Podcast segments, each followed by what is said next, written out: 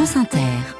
Le journal Florence Paracolos, bonjour. Bonjour Mathilde, bonjour à tous. Un livret pédagogique et une pièce de 2 euros estampillée JO distribuée à tous les écoliers avant les Jeux Olympiques. Les premiers lots sont arrivés cette semaine, mais le cadeau n'a pas l'air de plaire aux enseignants, on va l'entendre. La une ce matin, c'est aussi l'honneur d'un homme et de ses compagnons d'armes résistants qui entrent au Panthéon. La patrie reconnaissante à Missak Manouchian. Les annonces attendues de Gabriel Attal pour l'agriculture et des mammouths à Bruxelles. Ils y gambadaient il y a 11 000 ans et des poussières des os ont été retrouvées sous un chantier. Vont-ils la conserver ou s'en servir pour acheter des bonbons? Cette pièce de 2 euros à l'effigie des Jeux Olympiques, offerte à tous les écoliers du CP au CM2 d'ici la fin de l'année scolaire. Les premiers l'ont reçu cette semaine avec un livret pédagogique, distribution annoncée l'été dernier par Emmanuel Macron, mais sans doute passé inaperçu. Les professeurs, en tout cas, ne s'en souvenaient pas, Noémie Bonin. Ce sont de gros colis arrivés cette semaine dans certaines écoles.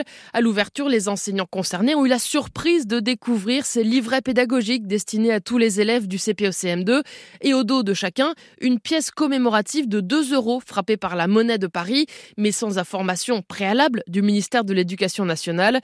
Un envoi qui interpelle à l'image d'Estelle Guyon, professeure à Angers et représentante départementale du syndicat SNUIPP. Au moment où on nous dit qu'il n'y a plus d'argent pour faire fonctionner les services publics, notamment le service public d'éducation, qu'il va falloir faire des économies drastiques et qu'il y a 10 milliards à rendre eh bien, au même moment, vous avez un envoi qui a dû coûter euh, énormément au niveau financier entre la monnaie elle-même, l'impression des la livraison. Pour nous, c'est une vraie problématique au moment où on réclame des moyens pour l'école. 4 millions d'élèves environ sont concernés. Les premiers colis sont arrivés dans le Maine-et-Loire ou le Loir-et-Cher, par exemple.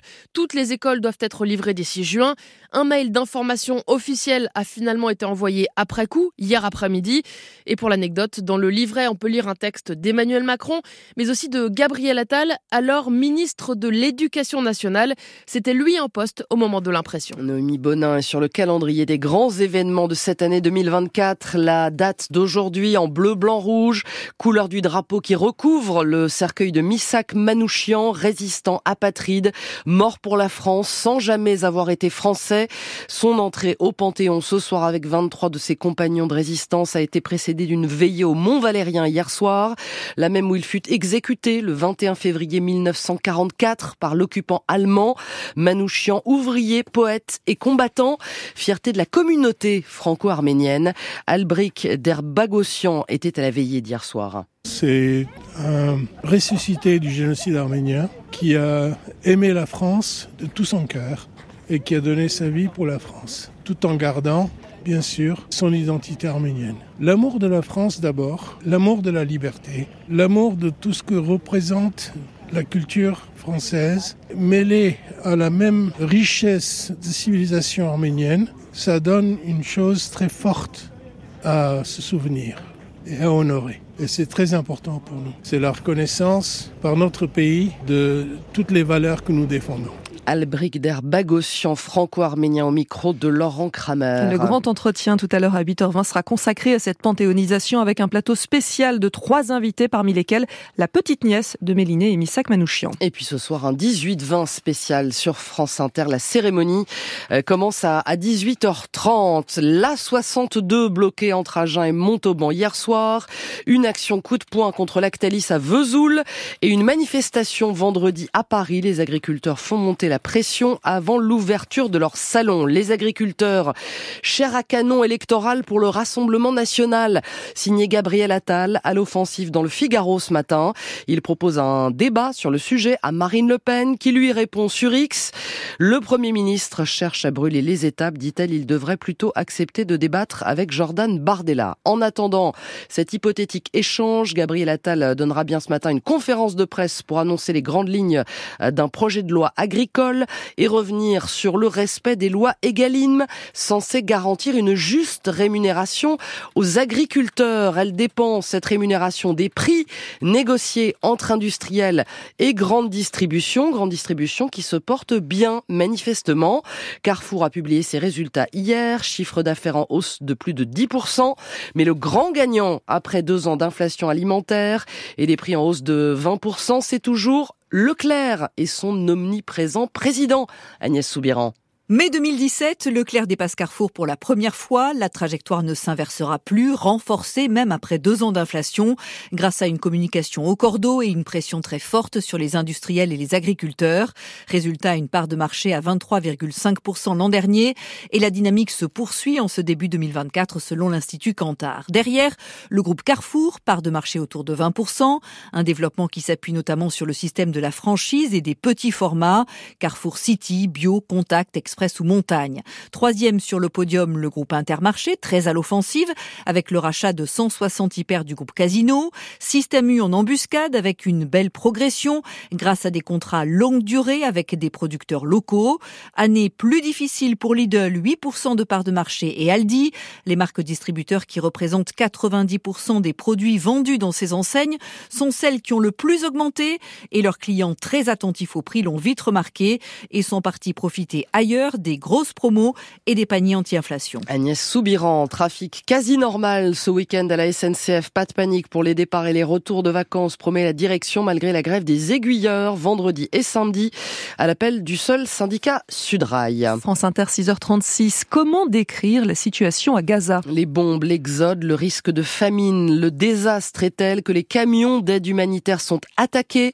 Étienne Monin, le programme alimentaire mondial a annoncé hier l'arrêt de ses convois dans le nord de l'enclave. Depuis des semaines, le nord de la bande de Gaza est un endroit presque coupé du monde. L'aide humanitaire entre au compte-gouttes, les gens ont du mal à se nourrir, les déplacements sont dangereux pour tenter d'accéder aux fermes ou aux champs et les maisons sont vidées petit à petit, explique Mohamed Tantesh, déplacé euh, au sud, qui a six membres de sa famille au nord de la ville de Gaza, joint par WhatsApp.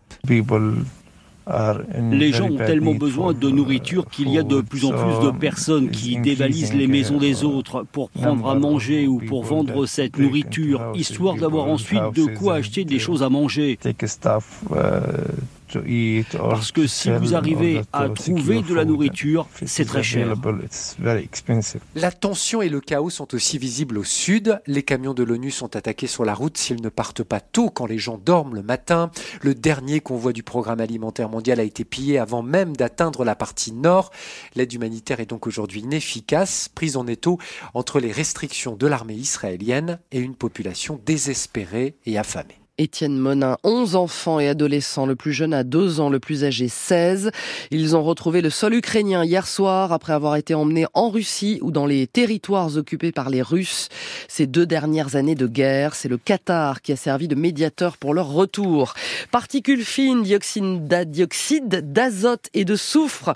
L'Union européenne va renforcer ses normes sur la qualité de l'air avec des limites plus strictes à partir de 2030, accord conclu hier soir à Bruxelles. Les valeurs autorisées euh, seront supérieures, cela dit, aux recommandations de l'OMS. La pollution provoquerait chaque année 300 000 décès prématurés dans l'Union européenne.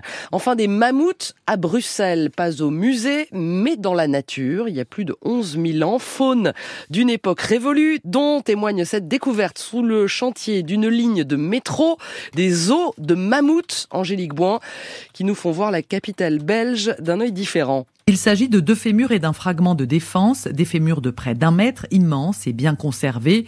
Ce sont des ouvriers du chantier qui ont trouvé le premier à plus de 8 mètres de profondeur, un chantier qui était surveillé tout de même par des équipes d'archéologues. Car quand on creuse profondément pour le métro, on touche les couches sédimentaires de la dernière période glaciaire, explique leur chef Anne de Grave. Ce n'est que avec des terrassements euh, à une profondeur telle qu'on a cette chance euh, de s'approcher un peu plus de ces couches et de non seulement récupérer euh, les fragments de mégafaune, mais aussi de prendre des échantillons et d'apprendre un peu plus sur cette période. Une période où des mammouths laineux déambulaient donc dans ce qui deviendra Bruxelles. Donc ces animaux vivent euh, dans cette steppe très froide, ensemble avec l'homme, euh, qui est à ce moment-là le Néandertal, dans, dans, un environnement très froid. Le chantier n'est pas arrêté pour autant, mais les ouvriers seront plus attentifs, se réjouit Anne de Grave. C'est tout aussi euh, incroyable et excitant pour eux que pour les archéologues, et donc euh, ils sont beaucoup plus attentifs du coup. Ce sont des alliés en fait. Dans une cabine de chantier, ils ont punaisé le dessin d'un mammouth et se sont donné comme défi, dit-elle,